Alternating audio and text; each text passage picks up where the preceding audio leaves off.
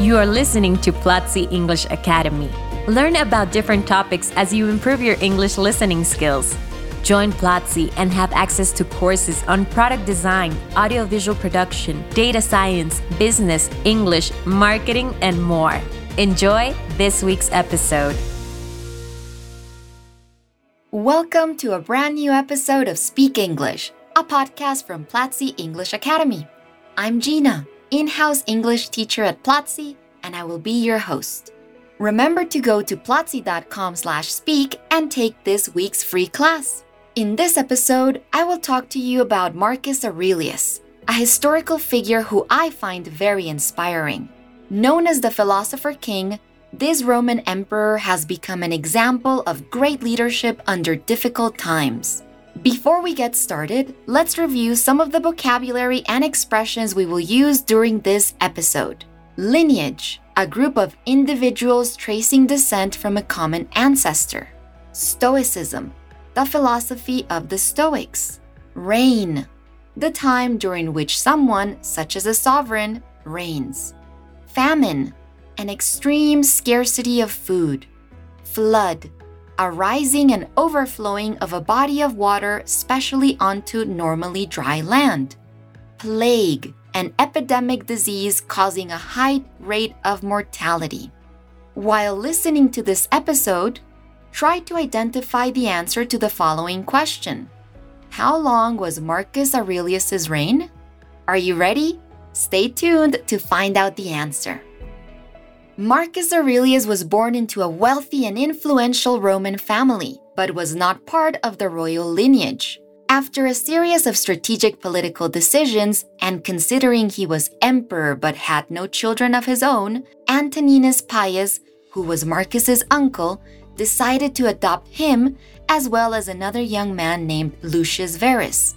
After Antoninus passed away, Marcus and Lucius became co emperors in 161.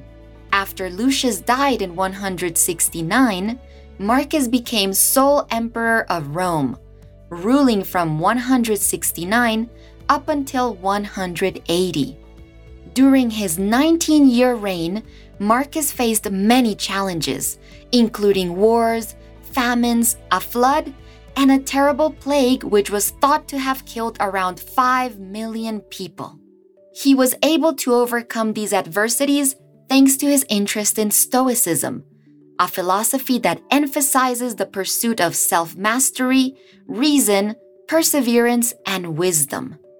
As a Stoic, he was known for his serious yet calm personality, his clear headed thinking, and for ruling with humanity and virtue. Hey everyone, check this out! At Platzi, we are having a birthday celebration and we want to teach you something about the history of these celebrations, which are surrounded by mystical and sacred elements that perhaps you didn't know. The very first birthday celebrations date back all the way to ancient Egypt in 3000 BC, when the Egyptians performed a protection ritual for the pharaoh on the day of his birth. Also, in ancient Greece, they celebrated festivals for their gods every month. In fact, they are credited with the first birthday cake, which they made in honor of the goddess Artemis. Years later, the Romans established a birthday party to celebrate the birth of big personalities during that time period. Although these celebrations, which were considered pagan, stopped when Christianity was established, they resumed in the 4th century when the celebration of the birth of Christ was established on December 25th. Hence, from the gods of ancient Egypt to Western Christianity, everyone celebrates anniversaries today with candles and cake. This year, we add one more candle to the cake in your honor. And to celebrate it, we invite you to purchase the Platzi annual subscription at a very special price. Go to platzi.com slash celebra and claim this surprise specially made for you. His time as an emperor was so remarkable that he is known to this day as the last of the five good Roman emperors.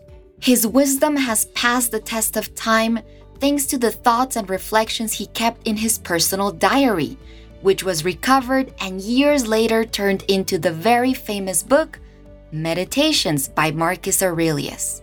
Although his writings reflected his personal thoughts on life and were never meant to be public, Meditations has become a stoic guide for self improvement for thousands of people around the world. I would like now to share some of my favorite Marcus Aurelius quotes from Meditations. You have power over your mind, not outside events. Realize this and you will find strength. The happiness of your life depends upon the quality of your thoughts. It is not death that a man should fear, but he should fear never beginning to live. How inspiring! Now it's time to go back to our question. Did you identify how long Marcus Aurelius's reign lasted? The answer is 19 years. Thank you for listening to this episode of Speak English. Don't forget to go to platzi.com slash speak and take this week's free class. Till next time. This was Platzi English Academy. Thanks for listening. Share this podcast if you liked it and let us know which topics you would like for us to discuss in future episodes by going on Twitter and using the hashtag Platzi English.